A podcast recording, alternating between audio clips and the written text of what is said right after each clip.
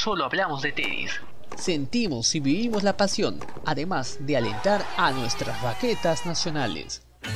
Porque somos fanáticos del tenis.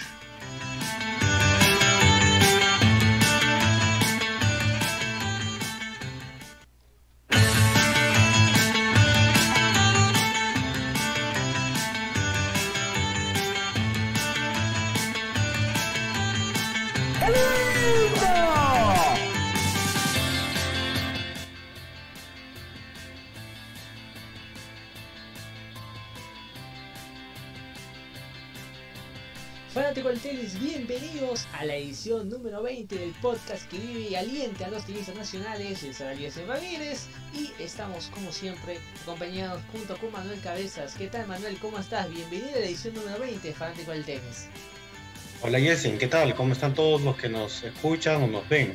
Bueno, muy satisfechos. Realmente es un programa con bastante satisfacciones por los triunfos seguidos que ha tenido Juan Pablo Varillas y que vamos a comentar el día de hoy.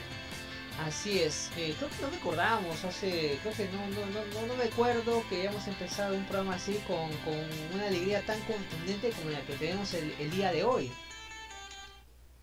Sí, realmente, ¿no? La, la, lastimosamente, pues, este, desde que empezamos el, el programa, eh, Juan Pablo no tuvo buenos resultados, ¿no? Nos referimos a la, a la gira europea que hizo post pandemia. Eh, ya a fines de, del año pasado ya mostró cierta recuperación, pero no definitiva. ¿no? Al, menos ganó algunos partidos en, en de Guayaquil, de Lima, pero no era suficiente. Pero ya este año, en esta gira sudamericana, ya nos está sorprendiendo gratamente con un mejor nivel de juego y más consistente sobre todo. Así es. Y por supuesto vamos a empezar comentando acerca de lo que ha dejado la clasificación de Juan Pablo, el camino que ha tenido Juan Pablo Varías para llegar al cuadro principal eh, del ATP Santiago por segunda, por segundo año consecutivo y la primera vez, ¿no? En este caso ya de, manera regular, ¿no? Y por qué de manera regular, sino que el año pasado, para hacer un poco de, de, memoria, eh, participó eh, Juan Pablo Varías, pero mediante el Lucky Loser, ¿no? que significa que uno, el cuadro principal, a pesar que perdió en la banda final, eh, eso permitió que Juan Pablo se pueda meter a la, al cuadro principal y en aquella oportunidad enfrentarse a Filip Horansky, que fue también triunfo. Pero bueno, empecemos comentando efectivamente acerca de lo que fue Juan Pablo Varillas, en este caso eh, el camino que tuvo ¿no? para llegar a Juan Pablo Varillas y no fue nada fácil porque tuvo prácticamente nada menos que a, a Christer Linder, este sueco, eh, este sueco que es este es brasileño nacionalizado sueco se podría decir, ¿no? Y que entró como alternante, ¿no? Nada menos que eh, sí, al igual que, que, Nico Álvarez, al igual que, que otros, otros tenistas entró, ¿no? De esa manera. Y uno en teoría pensaría, bueno, es un rival que, que eh, está en los 300 de ranking, bueno, Juan Pablo le va a ganar fácilmente, o por lo menos de manera contundente. Pero eso no sería así. No, realmente fue, fue un partido muy duro. Eh, en los tres sets que se jugaron, Juan Pablo tuvo que remar de abajo, siempre con un quiebre en contra al inicio solamente del set. Así que fue un partido más duro de lo pensado ante un rival el sueco que no había tenido triunfos importantes anteriormente en, en, toda su carrera, digamos. No había ganado a ningún jugador dentro del top 200 en un partido completo. En realidad sí, lo había hecho por un retiro eh, con Facundo Mena, que en ese momento ocupaba el lugar 200 justo. Pero de ahí en adelante o en otras ocasiones no había tenido esa oportunidad de vencer a un tenista como Juan Pablo Varillas. Es más, si hubiese ganado, que felizmente no ocurrió así, hubiese sido su mejor triunfo de su carrera de, de Christian Lindel. Pero bueno, eh, fue un partido bastante duro. Eh, incluso Christian Lindel llegó a sacar para hacer o para Mash. Y, felizmente la jerarquía de Juan Pablo pudo remontar el marcador. Y efectivamente lo, lo, se evidenció en las cifras, el porcentaje de, de, servicio que no fue muy bueno. ¿no? Teníamos acostumbrado que en los antecedentes anteriores eh, Juan Pablo Varías había tenido, un, o sea, su arma principal había el servicio. ¿no? Esto fue ante Facundo Mena. Hablamos también eh, lo que es ante, por ejemplo, inclusive en la misma derrota ante el Mayer, ¿no? Donde pudo fortalecer inclusive su saque, ¿no? A pesar de la derrota. Sí, correcto. Este, pues los partidos de tenis eh, pueden ser muy duros y, vamos a también referirnos a los comentarios que tuvo Juan Pablo el día de hoy en exclusivo, en realidad para fanáticos del tenis, en cuanto a que él reconoció que el primer partido lo jugó muy mal, ¿no? Lo jugó muy mal y lo ganó prácticamente con corazón, como él dijo, ¿no? Con garra, con corazón, con esfuerzo, porque él reconoció que, que lo jugó mal, sobre todo en su primer saque, y, y, que pudo remontarlo pues ya por jerarquía, como nosotros lo mencionamos durante nuestros comentarios internos, y, y, fue bien duro, fue bien duro realmente el partido, y que, y qué bueno que Juan Pablo haya superado esa primera, ese primer escollo. Así es. Y efectivamente fue, bueno, el primer set acabó 6-4, pero no eh, pensé que tenía mejores impresiones. Y en segundo set también se empezó lamentablemente no tan bien. Y, como dije, apareció justamente el factor importante, como es la jerarquía. Y para poder darle vuelta. El primero, obviamente, con un 7 a 5, ¿no? Un 7 a 5 en el segundo set. Eh, y todo parecía, ¿no? Como decía Manuel, perdido. Porque sacaba para el partido. Inclusive, digamos, un comentario de de unos seguidores en la página de Twitter que decía, pero yo he dejado, yo dejé cuando sacaba eh, eh, el sueco, yo dejé todo está perdido, regresé y sin embargo Juan Pablo Varillas ya lo había llevado al tiebreak. Y ese tiebreak, también como lo mencionó más temprano, y también como lo pueden ver acá también en nuestro canal de YouTube, eh, y también para los muchos Spotify también los invitamos a que puedan escuchar ver el canal de YouTube. También es que creo que apareció Juan Pablo Varillas en ese momento clave para poder derrotar tiebreak en el 7 a 2 y llevarse nada menos que el, partido. Tremendo susto para nuestra primera paqueta nacional. Sí, correcto. Un poco para ilustrar a nuestros seguidores, en nuestro canal de YouTube está colgada la, conferencia de prensa que, que, dio Juan Pablo Varillas luego de ganar el partido del día de hoy, donde tenis peruano eh, fue el único, el único medio peruano que estuvo presente en esta conferencia de prensa y justamente en una de las respuestas de Juan Pablo mencionó que realmente su mejor partido, el, mejor momento de ese partido fue en el último tiebreak, ¿no? Es, es el, el, el, único momento que él considera que jugó como con la calidad que él mismo reconoce, ¿no? De su, de su juego y, y, y bueno, felizmente que fue en el momento más crucial del partido, ¿no? Exactamente, pero lo que venía después era el, bueno, el día domingo jugaría ante Blancanex, un rival que en la, previa le, bueno, le había ganado, estaban 1 a 1 en este caso, eh, si hablamos de Free Challengers, pero que en el último enfrentamiento había perdido, ¿no? Ante, eh, ante bueno, había ganado Juan Pablo Varillas en francés, ¿no? En punta de, en este caso en Punta del Este, en el Challenger. En francés ganó, justamente 2-0, 2-0 a, Juan Pablo. Y fue algo sorpresivo entonces en su momento, ¿no? Porque Juan Pablo ya venía, ya había ganado ya este, ya venía, había ganado Santo Domingo, había ganado Pampiñas, entonces era un poco sorprendente. Pero estábamos con la expectativa, inclusive de minuto a minuto, estábamos con la expectativa y Juan Pablo Varías pueda mejorar en que lo que hizo el día, el día anterior haya quedado en el olvido y empiece de cero. Y vaya que Juan Pablo Varías empezó de menos a más en impresión. Eh, que un poquito nervioso, pero que como en el transcurso del partido y los errores un poco también francés que ayudaban a Juan Pablo Varillas a que pueda cuajarse en el partido, sumado a, su punto fuerte, Manuel. A, su primer main draw ya de, una manera, no como por, por méritos propios. Y al final fue, muy clave, como lo, mencioné, lo mencionamos en la, en, la, en la transmisión, en este caso, es que Juan Pablo Varillas empezó a, tirarse, o sea, a jugar un poco más atrás, ¿no? O sea, empezó a jugar un poco más de fondo. Y eso le permitió tener mucha mayor respuesta, tener mucha, o sea, no solamente evolución, sino a poder eh, proyectar más sus golpes, sea de revés, que es un golpe su fuerte, y o sea, por ejemplo, eh, no poder hacer una devolución que le permita no poder sorprender al brasileño. Y eso fue lo que hizo Juan Pedro Varillas no y eso provocó el error del brasileño no porque empezó a botar todo afuera empezó a frustrarse y al final fue determinante no para que Juan Pablo Varillas pudiese llevarse en este caso eh, lo que es el, el, primer set del partido no el primer set que ganó 6 a 4 no pero lo mejor estaba por venir. Sí correcto. El eh, Juan Pablo afinó muy bien la táctica, ¿no? Para este segundo set. Aquí hay dos formas de que un de, poder ganar un partido, ¿no? Ya sea por, por los winners, ¿no? Por los tiros ganadores, por la forma de cómo, cómo arriesga, arriesga un tenista.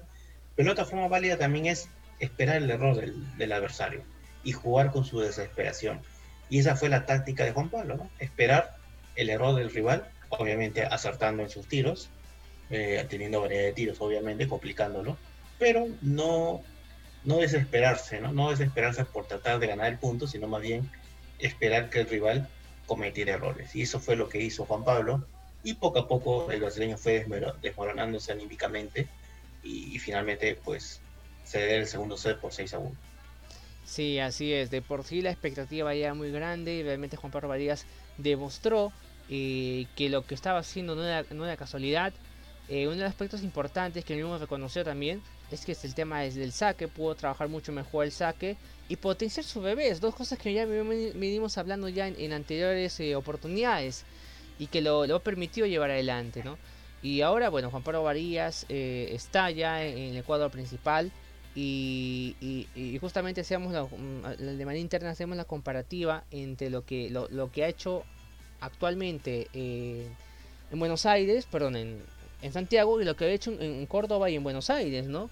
Por el tema de, los sets, ¿no? O sea, ahí está prácticamente ha ganado, ¿cuántos? Seis sets y solamente perdió uno. Y aparte, eh, como posiblemente para recordar, perdió prácticamente menos seis games los dos últimos partidos, lo cual habla de que, es, que estamos volviendo a ver eh, poco a poco, ¿no? Ese, ese Juan Pablo Varías que, que vimos, ¿no? Y que vimos triunfar, ¿no? Llegar a, buenas instancias. Y ahora partiendo justamente acerca de las declaraciones, ¿qué, ¿cuáles son tus impresiones sobre lo, que, lo que mencionó Juan Pablo Varías en la, en la conferencia? Porque dijo, dijo muchas cosas muy claves, ¿no? Eh, y que, me vienes comentando justamente ahora. Sí, solamente para un poco puntualizar lo que comentabas de los números eh, positivos de Juan Pablo. Eh, quienes nos siguen en la cuenta de Twitter pueden encontrar que día a día estamos eh, posteando varios datos estadísticos ¿no? sobre los partidos de Juan Pablo Varías y en realidad muchos datos estadísticos ya se están remitiendo a la época, a los meses de oro de Juan Pablo Varías, ¿no? finales de 2019. Ya muchos de sus resultados ya son comparables con, con aquel momento, ¿no? Por ejemplo, eh, ha ganado estos dos partidos, como bien mencionabas, eh, cediendo pocos games y no cediendo ningún set, ¿no? O sea, este, ya lleva dos partidos consecutivos sin, sin, ceder un set, lo cual nos remonta al año 2019, ¿no? De octubre de 2019 fue la última vez en que Juan Pablo ganó dos partidos consecutivos ah, sin ceder un set, ¿no?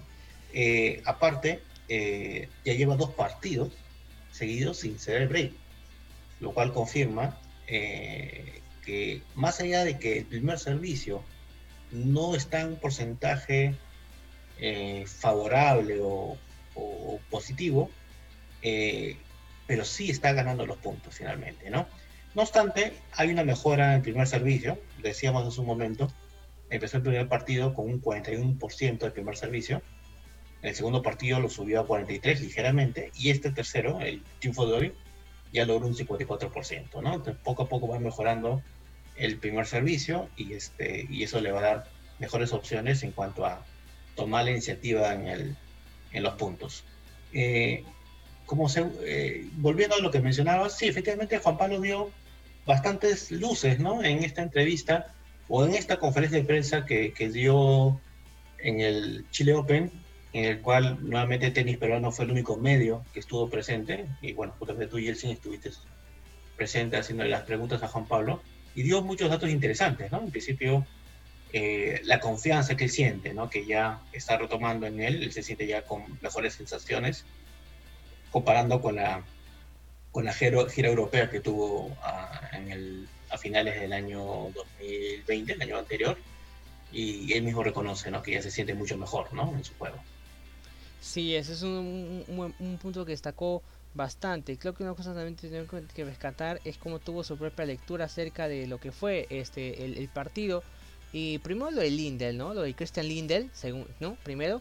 Y donde reconoció ¿no? efectivamente que su, su servicio está bajo y segundo la, e, e, el, cambio que hay entre ese partido y el, y, el francés ¿no? y el, partido anterior fue ¿no? o sea el cambio que hay se podría decir esa, esa lavada de cara que tuvo y que le permitió finalmente llegar hasta donde llegó ahora ¿no? y también daba un poco acerca de la lectura de lo que indicó en este, este último partido, ¿no? Justamente por el tema de ir más, de, de, arriesgarse, yendo un poco más debajo de la red. En sí ha sido una constante con Pablo Varías. Veíamos partidos, por ejemplo, eh, anteriores, o el año pasado, por ejemplo, en la Liga Europea, donde Juan Pablo por lo general hacía eso, ¿no? O sea, de ir, de, ir muy pegado, o sea, muy detrás de la línea, ¿no?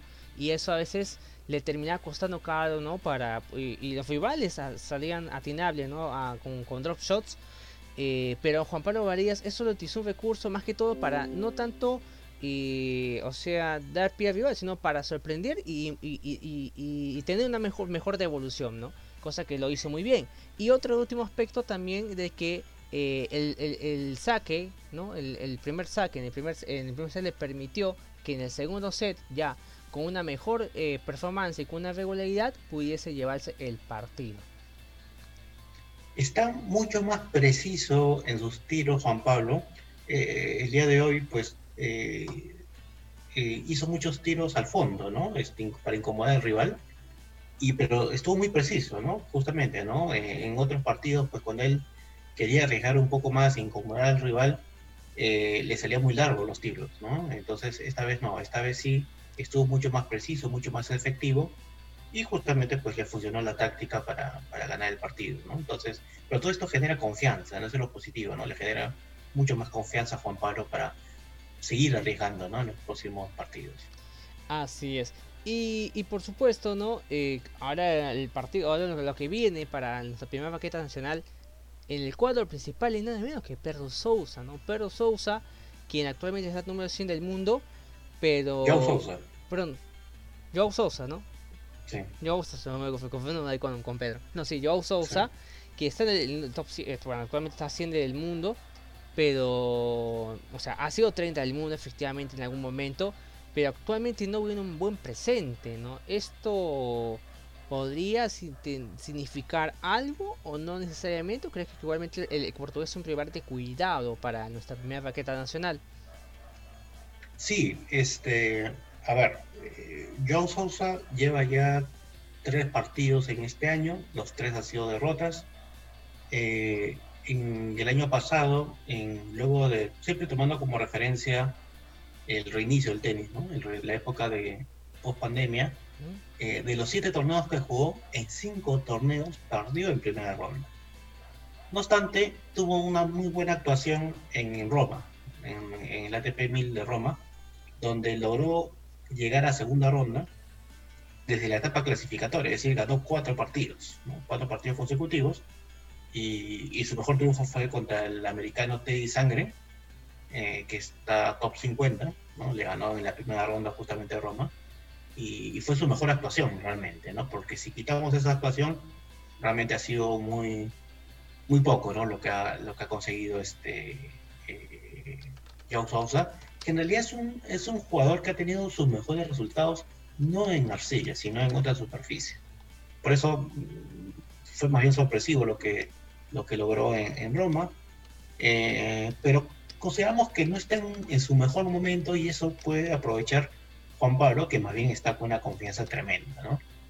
Así que este, eh, ese por el lado del, del, del, portugués, Joe Sousa, y por el lado de, de Juan Pablo, eh, bueno, viendo en justamente la cuenta de Twitter también vemos, y la cuenta de Instagram también hay unas estadísticas que hemos sacado al respecto.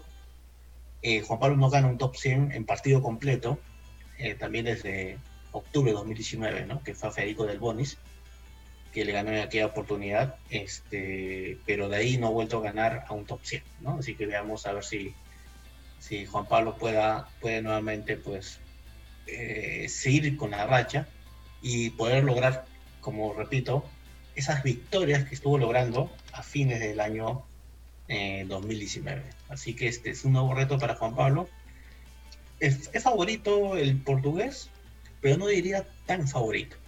Recordemos que este, eh, Juan Pablo hace poco pues, jugó con el alemán Almayer que si bien está en puesto 130, pues demostró que Juan Pablo, que yo creo que es un jugador que está entre el 100 y 150, en este momento Juan Pablo es muy competitivo. Sí, exactamente, ¿no? Le ha podido ganar, le ha podido, este, ha podido este, darle, dar pelea, ¿no? Que es lo más importante.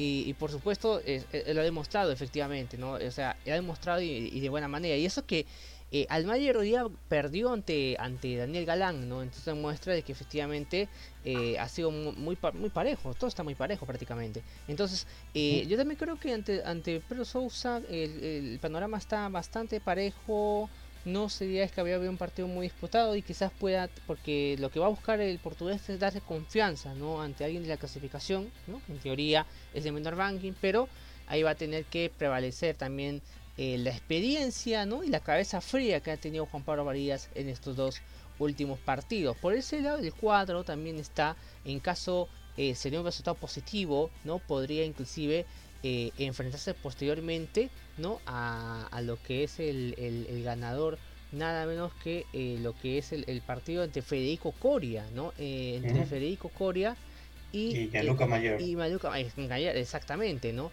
Y, bueno en el mejor de los casos claro estamos optimistas ¿no? pero efectivamente podría enfrentar posteriormente a Cristian Garín o al ganador de Alejandro Tavilo contra José Kovalik, que posiblemente no tengamos un duelo chileno en, octavos y quizás en el mejor de los casos pueda salir un eh, quizás pueda enfrentarse a Cristian Garín en el mejor de los casos, ¿por qué no?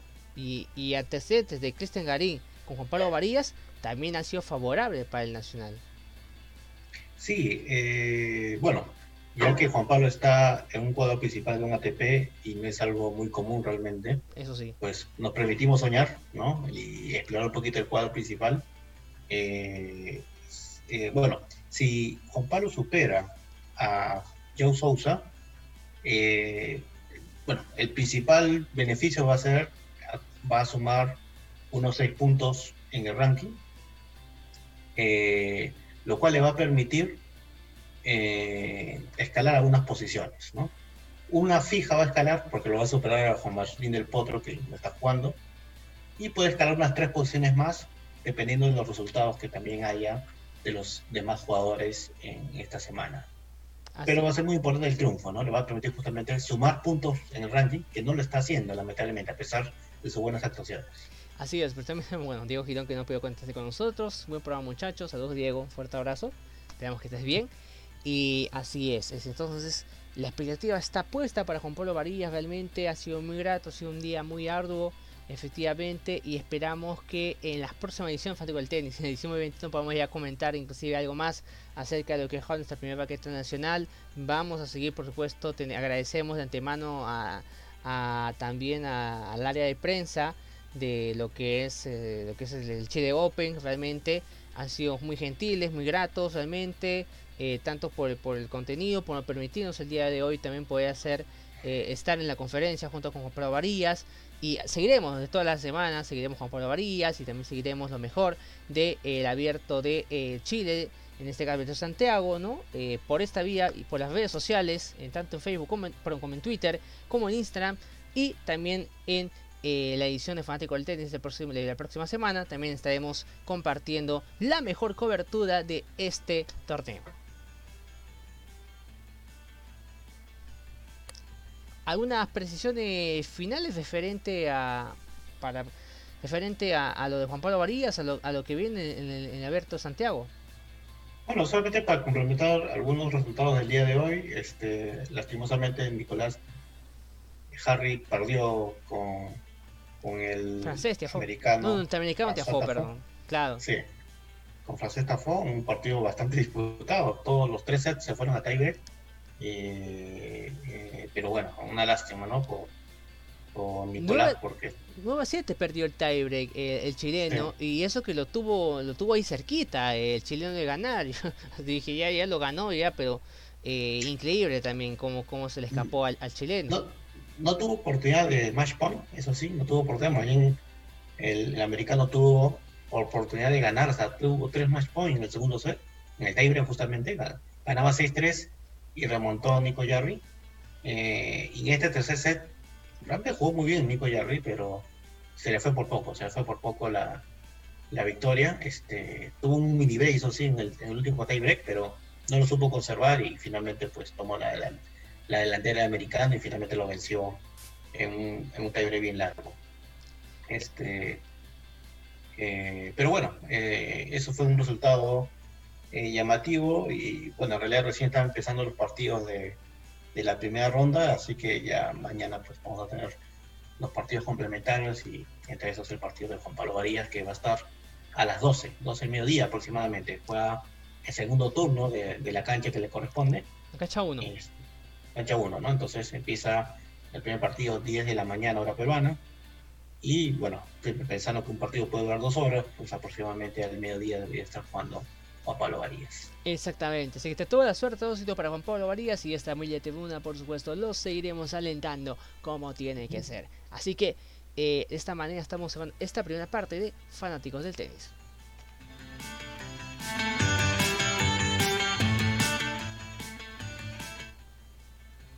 Pero también hubo hechos destacados en esta semana, no solamente bueno, eh, eh, de Juan Pablo Varías, sino también de nuestras eh, raquetas nacionales. Estamos hablando justamente acerca de Christopher Lee, quien ganó en este caso ya la semana pasada, nada menos que el J4 que se disputó nada menos que en El Salvador, Santa Tecla, exactamente para ser más exactos, y, que convirtió en el, en el tercer peruano que de manera consecutiva está ganando eh, la categoría. Tuvimos de dos semanas eh, a Christopher Lee y ahora tenemos a Gianluca Balota. ¿no? Gianluca Balota que eh, finalmente llegaría a la, a la, final, ¿no? Llegaría a, a, la, a la, final de, en este caso, este torneo que se disputó en nada menos que, como decíamos, en El Salvador se disputó y fue muy grato tener nuevamente a, una primera baqueta, en, bueno, en este caso la baqueta nacional, que se haya llevado el torneo. Pero vamos a ir comentando un poco acerca de la ruta, un poco repasando de la ruta que tuvo nada menos que nuestra eh, baqueta nacional, en este caso, ¿no? El Luca Balota que eh, ya se suma, ¿no? Teníamos a Ignacio Buse, teníamos a Christopher Lee y ahora el mismo Yaluca, que el Luca Balota que sumó un nuevo título. Pero eh, algo también que fue muy curioso pasó durante la semana que esto feliz se retiró en los cuartos de final, ¿no? Subió a cuartos de final, inclusive ya en, el tercer set. Eh, estaba, eh, ganó el primer set 7 a 6, 4 se perdió el, segundo y el tercero estaba 2 a 1 cuando se retiró y, disputaba con Cristo, perdón, con Kurt Willer de Estados Unidos. Lamentablemente se quedó ahí el tenista nacional pero lo positivo fue que, eh, como mencionamos, Gianluca Balota llegó a la final y llegó, al llegó a, ser, a ser campeón, ¿no? Empezó la ruta Gianluca Balota ganando Lucas Cittadini 4-6-6-4-6-2. En la segunda ronda derrotó ¿no? al keniata Kain Shalin Shak por 4-6-6-4-6-0. Y derrotaría finalmente en cuartos de final a Jonathan Walto desde Estados Unidos por 6 ganaría por 6-2 y 6-3. En la semifinal derrotaría a un sudamericano, un chileno, a Felipe López Confer por 6-2 y 6-1. Y en la final derrotaría nada menos que a otro sudamericano, al argentino Juan Manuel Acerna, que derrotaría eh, nada menos que por. Eh, bueno, el primer set perdió 6-1, 6-4 y 6-3. Perdió, bueno, ganó eh, Gianluca Balota y sumó un nuevo título. Las felicitaciones para Gianluca Balota que sigue sumando eh, para nuestro, nuestro tenis nacional. y los juniors vienen dando, vienen prometiendo mucho en este caso. Y, hay, hay, o sea, no hablamos de uno, hablamos de varios ahí, ¿no? Que vienen dando que hablar. Y, por supuesto, además de ello, tenemos, eh, bueno, en este caso, eh, lo, que, lo que nos comenta, justamente un poco acerca de lo que, lo que ha dejado esta semana, ¿no? Acerca de lo que es eh, los nacionales. Quiero recordar que Sergio Monjes está yendo, eh, está yendo como entrenador justamente de esta delegación y nos comenta brevemente ¿no? acerca de lo que ha sido. En el caso de Gianluca Balota comenta Sergio Monjes que en las primeras rondas no, no empezó muy bien. ¿no? El hecho que la semana anterior había perdido en primera con la siembra número uno, ¿no? A pesar que había jugado mejor. Y esta semana obviamente tuvo su revancha, ¿no? Ganando justamente en cuartos de final, ¿no? A, eh, a un americano que llegó a cuartos de final de Jordan Bowl el 16 años el año pasado. O sea, llevamos a Jonathan Irguanto. En la semifinal eh, estuvo jugando un poco más tenso que el partido de cuartos. Y en la final, ¿no? como se, lo describimos, fue una montaña rusa, ¿no? con bastantes, eh, bastantes emociones. El argentino estaba muy fino. Y más que todo, el, tema de Gianluca, el, el, triunfo, ¿no? Pasó por eso que comentábamos al inicio con Manuel, eh, que le permitió a Juan Pablo Varillas también ganar. El temple, el corazón, la actitud prácticamente, ¿no?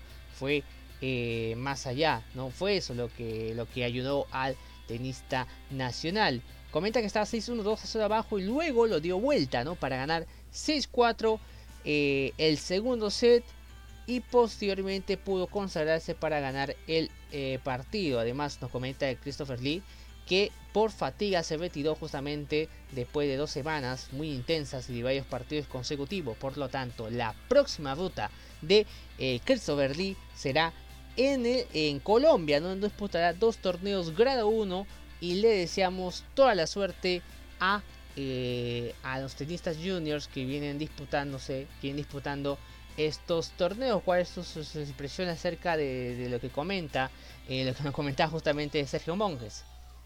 Sí, un poco reiterar lo que hemos comentado en programas anteriores. Es muy importante la competencia en la etapa junior. Eh, importa más la competencia que los resultados. Pero si llegan resultados positivos, pues qué mejor, ¿no? Porque va a ocasionar primero que motivar más a, los chicos juniors y segundo, pues incentivarlos a que continúen explorando su carrera tenística y que puedan dar el salto al profesional. Pero es, es muy bueno que, que, tengamos esta camada de tenistas en, en, el ámbito masculino, como que también el femenino, y tenemos sin querer nuestro, nuestros cuatro mosqueteros ya. Mm, si, si hablamos de títulos, tenemos a Christopher Lee, Luca Balota, Gonzalo Bueno y Ignacio Bucio, ¿no? Tenemos nuestros cuatro mosqueteros que nos están dando bastantes satisfacciones. Exactamente, Gonzalo Bueno, que también esta semana también está disputando, va a tener acción justamente en eh, está disputando ahorita en Santo Domingo, República Dominicana. También deseamos todos los buenos éxitos a eh, Gonzalo Bueno y él también vamos a estar comentando ya la próxima edición fanático del tenis, ¿no? de lo que el camino que está haciendo justamente en República Dominicana. Hablábamos también justamente de ellos, pero las chicas tampoco se quedan atrás, ¿no? Teníamos, ahí, a, teníamos a Luciana Pérez, eh, teníamos eh, como justamente la, la, juvenil de mayor proyección, ¿no? Porque con 15 años está ganando partidos, está, está poco a poco subiendo.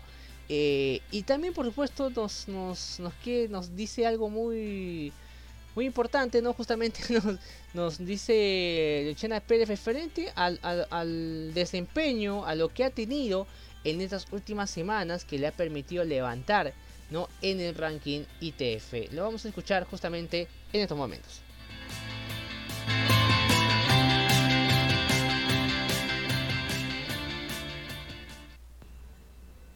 Fueron dos semanas de muchísimo aprendizaje y de seguir sumando más experiencia. En los partidos que jugué los analicé y pude sacar muchas cosas positivas y también vi lo que podía aumentar y seguir mejorando en mi juego. Estuve bastante motivada ya que fue mi primer viaje después de tanto tiempo. Además, logré avanzar en el ranking ITF y espero seguir sumando en los siguientes torneos que voy a jugar, que son Barranquilla, Armenia y Asunción.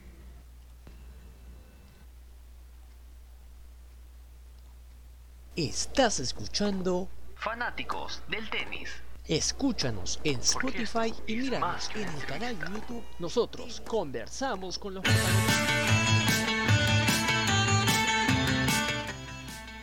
Así tenemos declaraciones de Luciana Pérez, ¿no? que como lo menciona justamente en el audio, eh, va a jugar dos torneos importantes, ¿no? Eh, tres torneos importantes ¿no? en Sudamérica. Dos en Colombia, uno en Barranquilla, otro en Armenia y en Asunción, Paraguay. Le deseamos todos los éxitos a Luciana Pérez. Un poco para complementar eh, mi comentario hace unos minutos cuando dije que tenemos nuestros cuatro mosqueteros, pues hacía un poco referencia a, a los famosos cuatro tenistas franceses de la década de los años 20, que consiguieron varios títulos internacionales, incluyendo una Copa Davis, y entre esos cuatro mosqueteros estaba René Lacoste, que, final, que posteriormente fue el fundador de la marca Lacoste Deportiva, que, que es patrocinador oficial de Roland Garros. Exactamente, nos saludamos a Freddy Chipana, le damos la bienvenida. Gracias Freddy, saludos al programa y un golazo la entrevista de Juanpi. Muchas gracias Freddy por seguirnos. Además, eh, sí, recordad que se viene J2 en República Dominicana, además J1 en Colombia está anotado, además de otros ITF Juniors en esta parte de globo. Y por supuesto, esta de tribuna los estaremos siguiendo, así que eh, por supuesto tenemos justamente mucho más contenidos. Eh, efectivamente, eh, sobre lo que es eh, tanto juniors y los nacionales. Hay muchos de nuestros tenistas nacionales que vamos a ir explorando, por supuesto, a través, y la cobertura va a seguir a través de nuestras redes sociales. Así que agradecemos a todos los que nos están siguiendo. Y eh, además de ello, por supuesto, también comentar lo que ha dejado esta semana, la semana pasada también. lo que es el Argentina Open, el ATP de Buenos Aires, a quien también le vamos a agradecer al área de prensa de, Buenos Aires, la ATP de Buenos Aires, que se han portado muy bien. Eh, en este caso, ¿no? Siguiendo solamente eh, las imágenes, ¿no? Eh, los highlights, por un tema técnico ya no los podemos poner, pero agradecemos efectivamente que nos hayan podido, con la gentileza, ¿no? Que han podido estar prestos, ¿no? Para poder nosotros llevarle la mejor cobertura de nuestros tenistas nacionales, tanto Juan Pablo Varías como de Nicolás Álvarez. Pero en la final de Buenos Aires tuvimos nada menos que a dos argentinos. Tuvimos a Juan Manuel Cerúndolo y tuvimos a eh, el Peque Schwarzman. Eh, ¿Cuál ha sido tu, percepción, eh, Manuel, ¿no? del campeón actual que, tenemos, de que, ha sido Diego Schwarzman? Bueno, nos tuvo otra sorpresa en la Argentina Open. En este caso del otro hermano, el hermano mayor de los Cerúndolo eh, Francisco Cerundolo, que llegó hasta la final y, intentando emular la proeza de su hermano menor, de Juan Manuel Cerundolo, pero bueno, se encontró con Diego Sharma, que realmente hizo un torneo impecable, ¿no? Ganó todos sus partidos realmente con bastante contundencia y, la final no fue distinta, ¿no? realmente lo dominó en el primer set a, a, Francisco Cerundolo. En el segundo set por ahí también empezó muy bien, Diego Shortman, por ahí tuvo una pequeña recuperación, Francisco Cerundolo eh, descontó un break, pero aún le restaba por descontar otro break, pero ya no pudo más y, ganó el partido finalmente Diego Schwartzman. Y, qué bueno, porque es la primera vez que Diego Schwartzman gana el Argentina Open, y así que eh, es uno de los tantos argentinos que ha ganado este torneo Argentina Open, y muy bien por, por Diego Schwartzman, porque la, había tenido oportunidades previas en años anteriores, incluso llegando a la final, pero no lo había podido conseguir. Así que muy meritorio lo de Diego Schwarman, recuperándose de la molestia que él mismo dijo que tuvo, al menos en el torneo de Córdoba, en la, espalda me parece. Así que bueno, muy, muy, bien por Diego Schwarman y seguramente que ya lo veremos pronto en, entiendo que va a ir a Acapulco y de ahí seguramente ya posiblemente a la gira ya de Arcía en Europa. Exactamente, además de ello, eh, hubo cosas muy curiosas. Primero, eh, que teníamos prácticamente eh, cuatro, o tres o cuatro este, chicos de la quali, ¿no? que, jugadores que habían venido y, que se metieron en instancias finales, ¿no? cuartos de final, en el caso de Yomer Munar, Suminagal, el, el, hindú, teníamos a teníamos a Mimo, ¿no? Juan Manuel, a Francisco Cerúndolo. y realmente es con, lo cual se está demostrando que, que podemos los torneos sudamericanos, los qualifiers siempre dan eh, no expectativa, no siempre generan, eh, dan competencia en este caso, ¿no? En, el continente. Sí, correcto. Eh, es muy importante realmente que haya estos tipos de torneos en la región porque permite pues a, a, los jugadores de sudamericanos sobre todo tener la oportunidad de jugar los torneos y sobre todo de lograr triunfos, lograr puntos importantes en el ranking que luego los posiciona muy bien para poder acceder a los siguientes torneos, ¿no? Por ejemplo, si, si vemos ahora, este, y vamos a comentar solamente en un, momento, qué, qué torneos vienen en la región o en el mundo, digamos, tanto a nivel ATP como a nivel Challenger, ya vemos que, por ejemplo, Juan Manuel Cerundolo ya está posicionado en el ranking y le permite acceder a los cuadros principales, ¿no? De, de torneos Challenger o incluso de qualis de ATP, ¿no? Entonces, ese es, es lo positivo de estos torneos en la región porque permiten a muchos jugadores sumar puntos en el ranking y posicionarse mejor en la lista de entradas futuras. Sí, exactamente. Y además de ello, cabe señalar también que eh, por, esa parte eh, hemos visto también cosas muy importantes. Por ejemplo, el regreso de Cristian Garín. Cristian Garín volvió al circuito eh, ATP y le hizo lamentablemente una derrota ¿no? ante el hindú Sumit Nagal. Y también pues, un aspecto. Y otro aspecto también lo que me pareció curioso durante la semana es lo que hizo el francés Benoit que perdió, si bien es cierto, ante Francisco Cerúndolo, pero lamentablemente, bueno, creo que se le escapó las manos, eh, terminó escupiendo en la cancha y prácticamente, o sea, hizo entender como que si, o sea, prácticamente fue un desaire, ¿no? Al, al, rival, ¿no? creo que lamentablemente a veces eh, se le escapa un poco las manos, ¿no? al, al francés. Que, que, lamentablemente, bueno, puede tener obviamente sus lectores, puede tener aquellos que lo defienden, pero creo que esto termina termina siempre en el ojo de la tormenta, ¿no? Lo que, lo que haga el francés. Sí, este, el francés eh, que se ha mostrado bastante comunicativo en Sudamérica, ¿no? Teniendo a la prensa en forma muy positiva, sí, muy mediático, eh, luciendo su buen español realmente, ¿no? He escuchado muchas entrevistas de él hablando en español, un español muy bueno realmente, y este, pero bueno, tiene esas actitudes en la cancha que, un poco este, malora ¿no? esa buena imagen que él aparenta mostrar a menos de, bastante empatía ¿no? con, los periodistas, con el público, pero bueno, tiene esas actitudes. Bueno, realmente él mismo lo ha dicho en una entrevista que escuché hace poco, eh, diciendo que bueno, él, a él realmente de hecho no le interesa mucho estar en un, puesto más alto en el ranking, lo que le gusta disfrutar de la vida, hasta dijo tomar mi cerveza, ¿no? Este, cuando me da, me da la gana. Y, bueno, es su forma de, vivir el tenis de, del francés, muy curioso, pero bueno, es su, su estilo de vida. Pero sí, tiene que, tiene que mejorar ciertas actitudes en, en la cancha, pues, ¿no? Sí, definitivamente, eh, por supuesto. Y además de ello tuvimos, aparte de, Schwarzman, ¿no? Que ganó y como lo pueden ver allá sobre imágenes, eh, también tuvimos en el dobles, ¿no? En donde la dupla, en este caso, eh, la dupla conformada por el serbio eh, ¿no? Y el, y el, el, bosnio, ¿no? El bosnio ganaron finalmente y llegaron a la final, ¿no? Llegaron a, llegar, fueron campeones ante la dupla, la dupla sudamericana, ¿no? Bejar Escobar. Cabe recordar que el que el bosnio ¿no? Eh, hay que poner mucho ojo al Bosnio, ¿no? Porque va a ser finalista, eh, porque va a jugar, va a jugar o juega parte del equipo de, de, la Copa Davis de Bosnia, ¿no? Que enfrenta a nuestro, eh, nuestro equipo de, la Copa Davis a partir del mes de septiembre.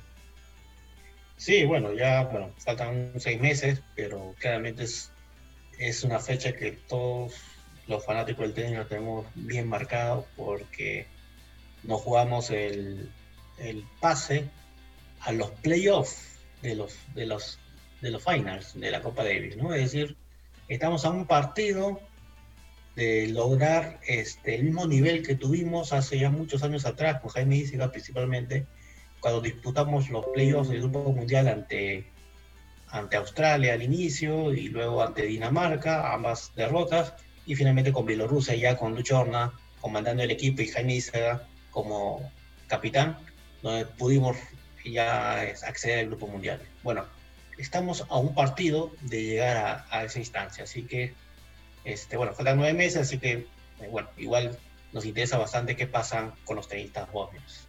Sí, además de ello, pues, simplemente para ya llegando ya a la parte final, eh, bueno, mencionar justamente lo que viene.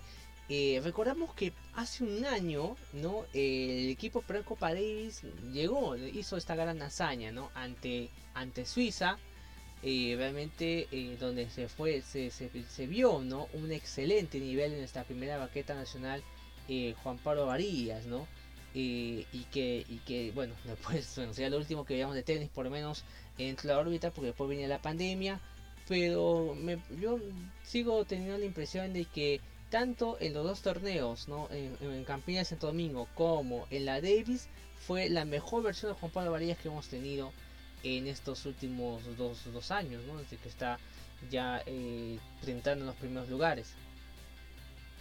Sí, definitivamente eh, el mes de marzo hace un año eh, finalmente consiguió con un, buen momento Juan Pablo Varillas, que en realidad, precisamente, ¿no? Él venía de jugar el Santiago Open del 2020, donde tuvo la oportunidad de ganar su primer torneo en el cuadro principal de ATP, así que llegaba con, bastante moral realmente de, poder este, jugar esta, esta serie, que era una serie muy pareja, ¿no? Con Suiza, ¿no? Eh, el principal, el principal tenista de Suiza, Laxonen, pues tenía un ranking ligeramente superior a Juan Pablo, pero finalmente Juan Pablo pudo, pudo ganarle en ese partido decisivo y lograr el tercer punto que nos dio la victoria. Exactamente, y por supuesto ya estamos en la recta final, vamos a ir ya con lo que son los próximos torneos. Eh, Manuel. Sí, a ver, eh, no es poco decir eh, qué torneos tenemos esta semana a nivel ATP. Bueno, el ya conocido Santiago Open, que, hemos hablado en extenso en estos minutos, pero a, a, su vez también tenemos el, el ATP 250 de Doha, Qatar, donde los dos principales sembrados son Dominic Thiem y Roger Federer. Así que esta semana tenemos el regreso de Roger Federer, así que no es poco referirnos a los próximos torneos, ¿no? es algo muy importante el retorno de su majestad Roger Federer esta semana. Y también tenemos eh, esta semana el, el, ATP de Marsella, eh, donde también tenemos como dos principales sembrados a Daniel Medvedev y a Estefano Tsitsipas. Así que son dos torneos de muy buen nivel, al menos por el ranking de los tenistas. Y eh, bueno, el tercer torneo es el Santiago Open, que en realidad claramente tiene a tenistas entre los dos primeros sembrados con menos ranking, ¿no? como Cristian Garín y el que mencionamos, el, el francés Benoit Pérez. Eh, pero bueno, eh, al final los tres torneos son ATP 250, pero claramente pues hay un mejor cuadro en los, en los otros dos torneos, ¿no? de Qatar y de Marsella. Eso por el lado de ATP. Eh, recojo nuevamente la entrevista o la conferencia de prensa de Juan Pablo Varillas, donde ante las preguntas de tenis peruano sobre sus próximos torneos, él ha dado a entender que, que piensa seguir en Sudamérica. de hecho, su, el torneo que está inscrito hoy la siguiente semana es el Challenger de Santiago. Eh, luego él menciona que tiene intenciones de jugar el Santa Cruz, el Challenger de Santa Cruz, que está en el mes de abril. Eh, también el Challenger de Concepción, que se posea que va a ser también el mes de abril. Y seguramente va a haber más torneos eh, a, nivel de, a nivel de Sudamérica de Latinoamérica, donde Juan Pablo planea pues justamente este, participar. Entonces un poco nos ha dado esa luz de que él planea quedarse en esta parte de la región y no viajar todavía a Europa. Asumo que lo hará luego para prepararse para el Roland Garros, ¿no? que creo que es su objetivo eh, final en esta etapa del año. Así es, por supuesto. Así que de antemano le agradecemos a todos los que nos están viendo, por supuesto, eh, y lo que nos escuchan también a, través de Spotify, porque ya estamos ya nuevamente eh, con todos los episodios de Fanático el Tenis a través de la plataforma. Así que. Sí.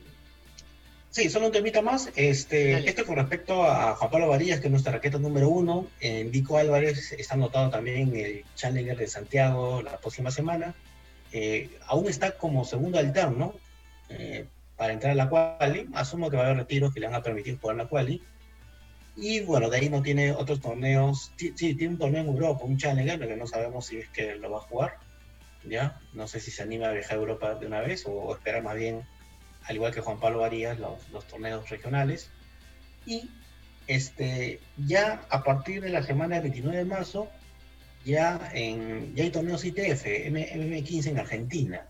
Es algo muy positivo porque tenemos otros tenistas como Brian Panta, como Conner Huertas del Pino, el mismo Alexander Merino en la modalidad de dobles, que también necesitan competencia. Pues así que qué bueno que a fines de marzo ya empiezan nuevamente los torneos a nivel ITF en Argentina. Yo creo que va a ser bastante útil para nuestros tenistas que también están esperando justamente ingresar a los cuadros este, puedan tener esa oportunidad. Así que eh, el mes de abril va a ser un mes de bastante, bastante participación peruana. Exactamente, va a haber bastante participación peruana. Y además estamos subiendo un datito, ¿no? Justamente eh, acerca de lo que pasó en, en, Rotterdam, si no me equivoco. No, sí, en Rotterdam justamente con la final, ¿no? El ATP 500 donde jugó André Rublev, ¿no? Y cuando hablamos de Rublev, y ATP 500 es como si hubiese un romance, ¿no? Porque hasta ahora Bobet ha ganado todos los ATP 500 y realmente es increíble lo que hace lo que hace el ruso, ¿no? Y le ganó a Foxovics y se quedó con un nuevo un nuevo ATP 500. Realmente es increíble lo que ha hecho este muchacho. Sí, realmente Rublev tiene un récord fabuloso en finales, ¿no? Es un jugador demoledor y, bueno, va, a seguir subiendo en el ranking, ¿no? Está en el puesto 8 actualmente, así que esta victoria va a permitir acercarse mucho más a puestos mucho más altos, ¿no? Y así que los tenistas rusos están muy bien situados, ¿no? Comandados por Medvedev, Rublev y bueno, Kachanov un poco más atrás y, la sorpresa, ¿no? Este, Aslan ¿no? también, ¿no? Sí. Bueno, la, la anterior sorpresa ya actualmente ya no es sorpresa, ¿no? Así que lo vamos a ver muy seguido en el circuito. Sí, vamos más seguido ya en los otros 50, ¿no? Porque ya se da costumbre verlo en los challengers ya la casa pero realmente lo que está haciendo el, el, ruso no es realmente eh, increíble, así como todo lo que están ahí haciendo. Así es, por supuesto, esto y mucho más tendremos en eh, durante toda la semana a través de la plataforma de tenis peruano. Ya llegamos, eh, ya superamos, ¿no? Realmente agradecemos la preferencia, agradecemos todos los comentarios. ahorita no tengo no, no tengo ahorita la. A ver, vamos a buscarlo a ver si, si me permite esto. Eh, para saludar a algunos también, pues realmente es, grato, ¿no? Ver a Tochisnido, Zapatillas Man, a, vale, eh, a, a, a ver, déjame ver, a Valentina Castañera, eh, por eso me escapa alguno más, este, perdóneme, pero así simplemente mencionar a, ellos algunos nombres eh, y a también a los que nos han seguido también el día de hoy. También saludar por supuesto a Freddy Chipana, a Diego Girón, bueno, que nos puede acompañar. Y a todos aquellos también que siguen a través de la plataforma de tenis peruano ahí en las redes sociales, tanto en Twitter, tanto en Instagram. Esto es solamente el inicio de, lo que más, lo que tenemos mucho más para ustedes. Precisiones finales, Manuel. No, solamente esperando con expectativa el partido de mañana de Juan Pablo Varillas. Estoy seguro que va a ser un partido muy competitivo. Eh, diría que es favorito ligeramente el portugués. Nos, un poco, como hemos mencionado, pues el portugués no, está teniendo buenos resultados, al menos en este año 2021 y tampoco a finales del año anterior. Más bien Juan Pablo está en una buena racha positiva, así que nuestra sensación es que Juan Pablo va a dar un muy buen partido y quizás pues ya tengamos un segundo triunfo a nivel de cuadro principal para Juan Pablo, que le va a ayudar realmente, aparte de ganar confianza, subir algunos, algunos puestos en el ranking ya que los necesita para luego acceder a, mejores cuadros. Esperamos efectivamente que sea uno de los tantos cuadros principales que puede disputar Juan Pablo Varillas, no solamente en los 50, sino en 500 y por qué no Master 1000 y por qué no un gran slam. Vamos Juan Pablo, desde esta humilde tribuna te seguiremos alentando. Como ustedes soy Jessy Ramírez, estuvimos junto a Manuel Cabezas y ha sido fanático del tenis, la edición número 20 del podcast que alienta a los tenistas nacionales.